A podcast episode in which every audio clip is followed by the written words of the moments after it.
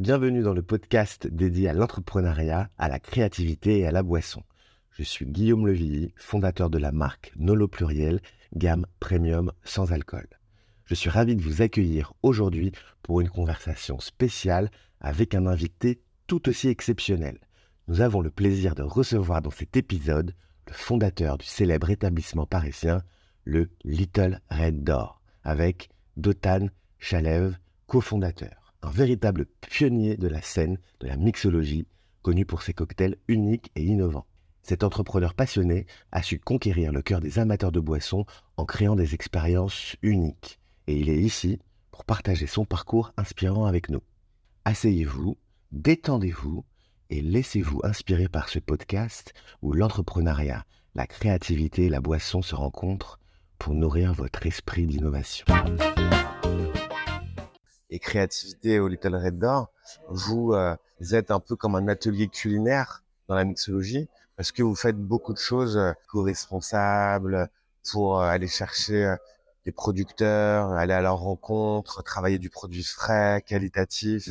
Et c'est tout ça qui fait que euh, vous avez été classé dans les meilleurs bars du monde très vite. Tu peux nous parler un petit peu de ce process créativité, produit justement? Oui, bien sûr. Tout, ça, c'est venu avec l'évolution de, de bar. Donc, la première quelques années, c'était plutôt de trouver des ingrédients intéressants, euh, originaux, de trouver des méthodes différentes. Euh, et bien sûr, chaque personne qui a, qui, qui, a rejoint notre équipe euh, a ajouté quelque chose de son savoir-faire et de son vision. On essaie, on essaie plutôt d'être très accueillant et ouvert à la créativité des gens de, de, notre équipe et de vraiment de la mettre, de la mettre devant. Et je pense il y a pas mal de, de barman qui travaillent pour nous qui sont réussis après de d'avancer, d'ouvrir leur propre business, d'ouvrir son propre business et de continuer dans son de, son choix de, de, créativité. Mm-hmm. Donc pour nous au début c'était vraiment de jouer avec le produit, jouer sur de nouvelles méthodes. Après on a rentré un peu sur l'activité de, de storytelling, de l'expérience tour, l'expérience tour de la carte, euh, d'amener de de, trouver des choses dehors de l'univers que de spirituel, de cocktail et d'amener pour agrandir cet, univers comme on le voit souvent dans, dans des restaurants étoilés, par exemple, des restaurants général, qui, qui essaye d'amener cet monde externe à son, à son savoir-faire pour donner plus de dimension à son travail. Donc, ça, c'était le travail euh, euh, initial qu'on a fait les premiers 4 ou 5 ans. Et après, on a avancé avec l'équipe qu'on a avancé avec, on a rentré plus sur le sourcing des produits, de travailler plus direct avec le, le, marque de spiritueux, mais aussi avec le, avec le producteur de, de agriculture, euh, gens en fait qui, qui produit la, la, la, produit qu'on utilise.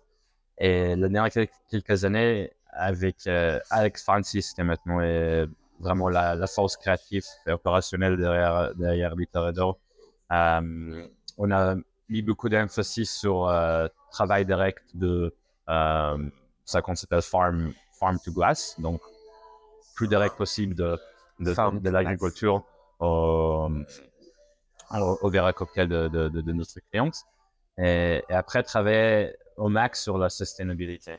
Euh, donc la cocktail, la, la menu actuel qu'on a s'appelle Evergreen. Evergreen en anglais c'est comme un, un arbre qui euh, qui est vert toute, euh, toute, toute l'année.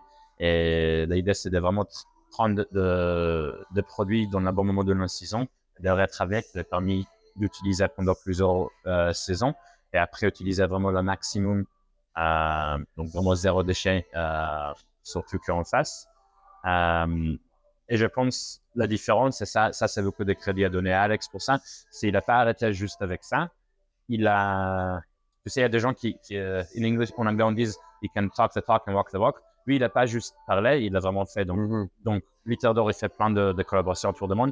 Et chaque collaboration qu'il fait, il vient quelques jours avant, il allait visiter des fermes pour trouver de l'agriculture locale, pour qu'on faire un shift là-bas et on crée vraiment des cocktails uniques chaque fois avec cette euh, pure mentalité de, de, de, de, farm to, to glass. Donc, euh, ça, c'était quelque chose qu'on a, on a commencé avec un focus avec l'année de Covid. En fait, on a sorti un carte qui s'appelait Grounded. Grounded, euh, voilà, on ne peut pas bouger. Hein. Et donc, on a, c'est là où on a, commencé de, de, de, de, juste visiter en France des producteurs de, différents. Et suivez-le. Après l'année dernière, on a eu l'opportunité de, de, de, gagner le, le, plus, le, bar plus sustainable dans, dans, le monde. C'était le Grand Prix euh, hyper cool pour nous, ouais. Euh, après, on a gagné le numéro 5 euh, dans le 50 Best et on a gagné le numéro, la, meilleure carte euh, in Tales of the Cocktail. Donc ça, c'était vraiment, vraiment cool. Encore d'avoir des gens qui appréciaient le travail euh, qui ont fait. Et, encore, je, je pense qu'Alex et l'équipe, euh, il, il, il, parle, mais aussi il fait et il exécute sur 5% sur tout ce qu'il fait. Il ne recherche pas de, de raccourcir. Il fait vraiment il prend un chemin dur, mais pour travailler correctement. Et, et je suis content que les gens, ils, euh, ils voient, qu'ils voient, ils le goûtent. C'est quelque chose qui, euh, qui les gens apprécient plutôt. Ah. Et, et, bar, bar sustainable, donc, du coup, euh, est-ce que tu peux me donner un ou deux exemples de, de, choses que tout le monde ne fait pas et que vous faites et qui fait que c'est super cool en sustainability? Oui, après, je ne sais pas si c'est pas des choses que les gens ne font pas. Les gens ne font pas, mais donc déjà, on essaie de travailler en bulk le maximum possible. Donc, de travailler vraiment directement euh, avec le, marque et d'essayer de, de, de, travailler avec des bidons de 5 litres, 10 litres, 20 litres, euh, de faire même des cuves. Euh, donc ça déjà, ça, tout le monde sont gagnants parce que ça réduit le, les bouteilles. le prix. Tu évites énormément de jeter des bouteilles, les poids pour le transporteur, tout ça. Il y a a des gens qui, qui, qui gagnent en bulk. Et c'est un peu drôle quand tu penses à, je sais pas, ton restaurant italien à côté de toi. J'étais sûr qu'il achète pas la mozzarella dans le même paquet plastique à part à unité. Il achète un énorme truc avec pas de mozzarella dedans. Mais c'est bizarre que dans le monde de l'art, c'est bon, on, achète dans le même format que les gens qui dans le supermarché. Et là, quand on teste, rien à voir. Et, et, c'est un peu des habitudes qu'on que, continuait. Et tu sais, peut-être au début du 20e siècle, au fin du 19e siècle, ou plutôt ce système de cuve de whisky avec nous. Le jour, on venus de chez eux avec des bouteilles pour les remplir. Mais après, la Deuxième Guerre mondiale, il y a eu vraiment systémisation, industrialisation de, de, de, de procédures. Et, on a fini avec cette bouteille de 70 centilitres en euros, 75 aux États-Unis, avec certains standards qui, tu sais, God knows where they came from. Et donc, à partir d'être sustainable, je pense, c'est de regarder la, la manière que les gens sont faites, elle dit est-ce qu'on peut changer euh, pour la mieux? Et, souvent, quand la chose est plus sustainable, souvent, ça vient avec un certain avantage économique, même si c'est pas direct. Ça va arriver euh, après si tu continues de, de, pratiquer ça. Euh, donc, c'est un, un, format. Un autre format, c'est de travailler vraiment zéro déchet, donc utiliser tout à 100% de, de produits qu'on utilisait si c'est le fruit, si c'est le grain, de, distiller, de vraiment tout, tout, tout, tout, tout, tout le plante qu'on peut. Par exemple, euh, quand tu dis distiller un fruit, ça veut dire que vous avez une machine à distiller euh, au Red Door Oui, beaucoup, beaucoup. Quand on fait, en fait, euh, on travaille avec euh, une machine qui s'appelle Rotovap. Il a, il y a plus et plus barman qui, qui, qui, qui l'utilise. Il y a plus et plus de bars qui permet de, de faire distillation, pas pour euh, créer de l'alcool, mais pour pour, pour faire sortir de, de goûts de, des arômes. Ça, c'est une méthode que, que, tu utilisais. Euh, mais l'idée, c'est vraiment de ne de, pas avoir de, de, déchets. Et après, aussi de travailler avec des producteurs euh, locaux. Donc, on travaille avec avec de, de l'agriculture française, euh, certains qui, qui sont produits sur le toit à, à, Paris, par exemple. Donc, on essaie de vraiment euh, limiter la distance si tu veux que, que les choses du voyage. Et pareil, euh, par exemple, sur des produits comme, euh, comme mescal. Tu sais, tu veux pas avoir un mescal euh, français européen. Le mescal, ça besoin de venir de, Mexique, être euh, au, au, Oaxaca. Donc, euh, on voulait quand même travailler avec, euh, avec des produits comme ça. Donc, la façon qu'on travaille, c'est de deux façons. donc, l'année dernière, par exemple, c'était l'année d'avant, on a réussi de, de trouver des mescal qui est venu par, euh, par bateau sans utiliser d'énergie, donc avec l'énergie de, de bombes. En bouteille ou en fût euh, C'était venu en, en fût. Donc ça, c'était cool. Euh, la marque, après, je pense que c'était très cher pour eux de, de, de, de, de passer ce voyage. Ils n'ont pas fait exactement la même chose. Mais depuis, on a trouvé d'autres marques qui travaillent dans plusieurs façons. Donc, euh, déjà, on, nous, sur la carte de cocktail, on, on, on, on, on écrit ça pas comme ça, mais on fait des de, de, produits, par exemple, comme un escale un petit peu plus cher, euh, sur lequel on, fait un taxe, euh, un peu comme un taxe carbone, parce qu'à ce de loin. Et après, ça nous permet de offset légèrement le, le, le voyage que ça me produit faire et d'essayer vraiment de travailler avec des gens qui, euh, au maximum possible, essayent de travailler en bloc. Donc là, pour la mescal, on travaille avec un collecteur de mescal qui s'appelle Sinkusano. Et c'est sa personne qui, qui, voyage autour de Waka. Il travaille avec de tout petits producteurs. Des fois, tu peux avoir des genres de 10 bouteilles, euh, 20 bouteilles, des choses euh, vraiment, vraiment euh, en petite quantité, de petites productions.